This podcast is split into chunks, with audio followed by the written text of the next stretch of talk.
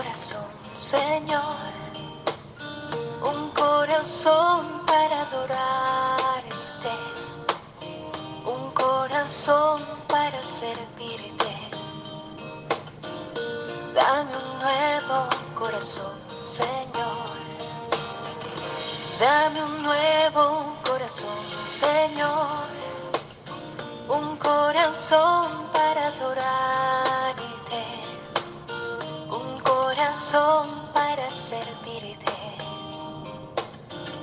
Dame un nuevo corazón, Señor. Limpio como el cristal, dulce como la miel. Un nuevo corazón, un corazón dulce como la miel. Feliz día mis amigos, espero que estén súper bien en el lugar que les toque transitar.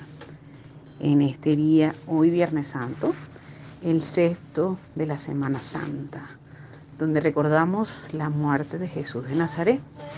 Días de reflexión, días de contacto interior. Después de dos largos años hemos podido regresar a visitar y retomar nuestras creencias, de buscar esos lugares que nos generen paz para seguir transitando el camino de nuestra vida.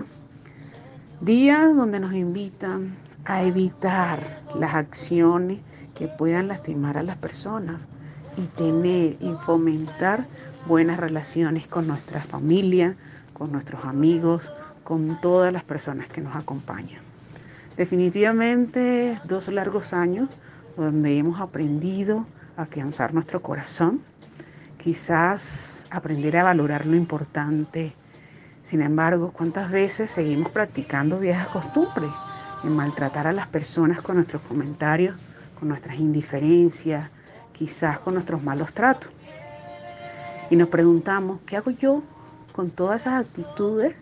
¿Puedo permitir que puedan influir positivamente en mí o me dejo llevar por todos aquellos sentimientos negativos que me puede generar un comentario que viene de un ser querido, de una palabra de alguien que amo, o quizás qué estoy haciendo para que cada una de esas acciones se presenten en mi vida, porque a veces nos preguntamos, ¿por qué a mí?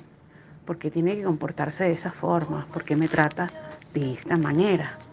Cada uno de nosotros somos responsables de decidir qué hacer con la conducta de otros, porque nadie es tan importante para decidir cómo nos debemos sentir. Definitivamente en algunas oportunidades podemos ceder nuestro poder en permitirle a la gente que nos haga sentir bien o mal, cuando somos nosotros los dueños y los creadores de todas las circunstancias que nos suceden con nuestras 24 horas. Mi amigos, que estos días de reflexión, de contacto interior, le podamos elevar una oración a Dios para generar paz en nuestro corazón, para sentirnos bien, para estar alegres, porque cuando una persona es feliz, cuando una persona está en paz, lo que transmite a la gente que está a su alrededor es esa misma actitud, son esos mismos sentimientos. Muchos no son suficientemente buenos porque no han sido suficientemente amados. No le puedes pedir a ese que está triste, desesperado y ansioso que se muestre bondadoso que se muestre amoroso, porque definitivamente no lo conoce.